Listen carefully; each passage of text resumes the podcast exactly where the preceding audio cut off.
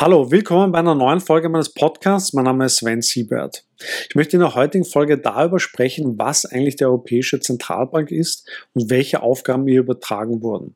Und ich möchte insbesondere darüber sprechen, was eigentlich damit gemeint ist, wenn von monetärer Staatsfinanzierung gesprochen wird und warum sie problematisch ist. Nach dem Intro geht's los. Viel Spaß mit dem Video.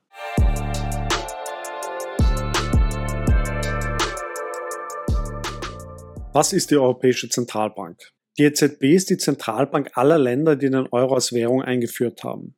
Die EZB ist eine supranationale Institution mit eigener Rechtspersönlichkeit und bei ihren Entscheidungen unterliegt sie keiner politischen Kontrolle. Also weder muss sie ihre Entscheidungen durch politische Institutionen genehmigen lassen, noch unterliegen ihre Entscheidungen einer nachträglichen politischen Überprüfung. Ihre wichtigsten Entscheidungen werden im EZB-Rat getroffen, der aus sechs Mitgliedern des EZB-Direktoriums sowie allen Präsidenten der nationalen Zentralbanken besteht. Sie hat ihren Sitz in Frankfurt. Was sind die Aufgaben der EZB? Die Europäische Zentralbank hat laut europäischen Verträgen, die quasi eine Verfassung der Europäischen Union darstellen, eine zentrale Aufgabe. Und das ist Preisstabilität. Sie hat also dafür zu sorgen, dass der Euro eine stabile Währung ist und die Verbraucherpreise nicht zu stark ansteigen. Preisstabilität definiert die EZB mit einer jährlichen Inflationsrate von 2%. Die Preise sollen aber nicht nur nicht zu stark steigen, sondern auch nicht zu stark fallen. Die EZB ist der Ansicht, dass eine gewisse Inflation notwendig ist, damit das Wirtschaftswachstum erhalten bleibt, also nicht Investitionen aufgeschoben werden und es zu fallenden Preisen kommt. Zusätzlich unterstützt sie das Wirtschaftswachstum der Europäischen Union, soweit dies ohne Beeinträchtigung der Preisstabilität möglich ist.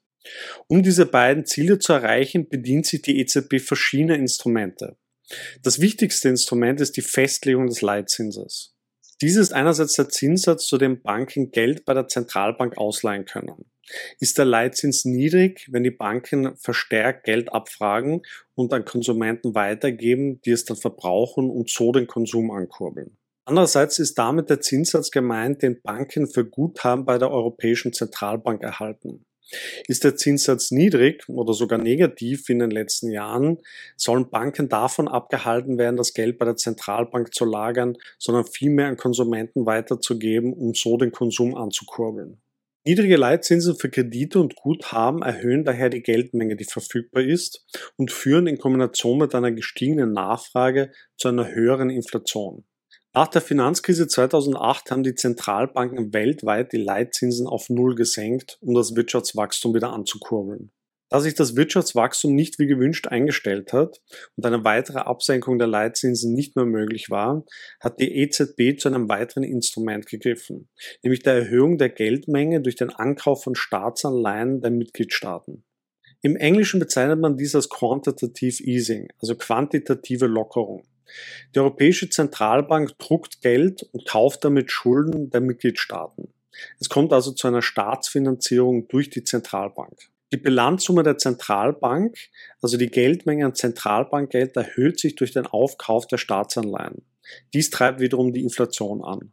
Die Staaten können sich so noch günstiger und leichter verschulden und damit ihre Staatsausgaben erhöhen. 2015 wurde erstmals ein Kaufprogramm der Europäischen Zentralbank für Staatsanleihen und für Anleihen von privaten Unternehmen für 1100 Milliarden Euro aufgelegt. Das Programm sollte eineinhalb Jahre laufen, wurde aber immer wieder verlängert. Und die verschiedenen Aufkaufprogramme, es wurden schließlich mehrere, wurden von der Europäischen Zentralbank bis 2022 fortgesetzt. Durch die quantitative Lockerung hat sich die Bilanzsumme der EZB, also das Zentralbankgeld, auch M0 genannt, in den letzten Jahren massiv ausgeweitet und sich allein vom Jahr 2020 bis 2022 um 88 Prozent erhöht. In diesen Jahren wurden 4000 Milliarden Euro von der EZB gedruckt. Damit wurde fast jeder zweite bestehende Euro an Zentralbankgeld in den Jahren 2020 bis 2022 geschaffen. Dass dieser Vorgang nicht zu einer deutlichen Entwertung des Euro geführt hat, wird sich wohl schwer leugnen lassen. Aber was ist eigentlich so problematisch an einem Kauf von Staatsanleihen durch die EZB? Der von der EZB vorgenommene Ankauf von Staatsanleihen ist aus juristischer und ökonomischer Sicht mehrfach problematisch. Warum ist die monetäre Staatsfinanzierung aus juristischer Sicht problematisch? Weil sie durch die europäischen Verträge untersagt ist. Ziel bei der Gründung der EZB war es eben, eine solche Finanzierung einzelner Mitgliedstaaten über die Europäische Zentralbank zu verhindern, also eine monetäre Staatsfinanzierung. Entsprechend wurde in Artikel 123 AEUV festgelegt, dass der unmittelbare Ankauf von Staatsanleihen durch die EZB verboten ist. Warum tut sie es trotzdem? Es wird argumentiert, dass das in Artikel 123 AEUV festgeschriebene Verbot nur den unmittelbaren Ankauf von Staatsanleihen direkt von den Staaten betreffen würde. Nicht dagegen den Ankauf von Staatsanleihen auf dem Kapitalmarkt, also dem sogenannten Sekundärmarkt. Diese juristische Ansicht ist nicht unumstritten, weil sie eine klare Umgehung des Verbots bedeutet. Denn im Endeffekt ist es egal, ob die Staatsanleihen direkt vom Staat gekauft werden oder über den Umweg einer Bank. Der Effekt ist der gleiche. Es kommt zu einer Finanzierung des Staates durch die Zentralbank. Entsprechend wurde gegen die Aufkaufprogramme vor dem Europäischen Gerichtshof geklagt. Der Europäische Gerichtshof hat in einer Entscheidung aus dem Jahr 2018 diese Anleihekaufprogramme für zulässig erachtet und der EZB mehr oder weniger einen Freibrief für den weiteren Aufkauf von Staatsanleihen ausgestellt. Die EuGH-Entscheidung hat damals für einiges an Aufsehen gesorgt und wurde insbesondere in Deutschland negativ rezipiert. Ganz grundsätzlich problematisch an der quantitativen Lockerung ist, dass die Staaten sich immer sicher sein können, dass ihre Schulden aufgekauft werden und sie so nie zu einer vernünftigen und ordentlichen Haushaltsführung oder zu notwendigen Reformen gezwungen werden. Staaten und Banken, die die Staatsanleihen halten, werden letztendlich von der Zentralbank subventioniert. Dies auf Kosten der Bevölkerung, die durch die steigende Inflation enteignet wird. Von dieser Subventionierung können sich die Staaten nicht mehr verabschieden. Im Gegenteil, der Bedarf an billigem Geld aus der Druckerpresse steigt ständig an. Die monetäre Staatsfinanzierung verstärkt schließlich die Boom- und Bastphasen. Das viele gedruckte Geld wird in den Wirtschaftskreislauf gepumpt. Es kommt zu Fehlallokationen, das zu billige Geld wird in nicht rentable Investitionen gesteckt und es kommt irgendwann zwangsläufig zur Krise. Arbeitslosigkeit und Unternehmenspleiten sind die Folge.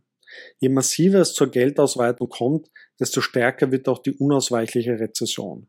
Quantitative Lockerung ist daher der Europäischen Zentralbank nicht nur durch die europäischen Verträge untersagt, sie verschärft auch die Inflation und die sich anschließende Krise.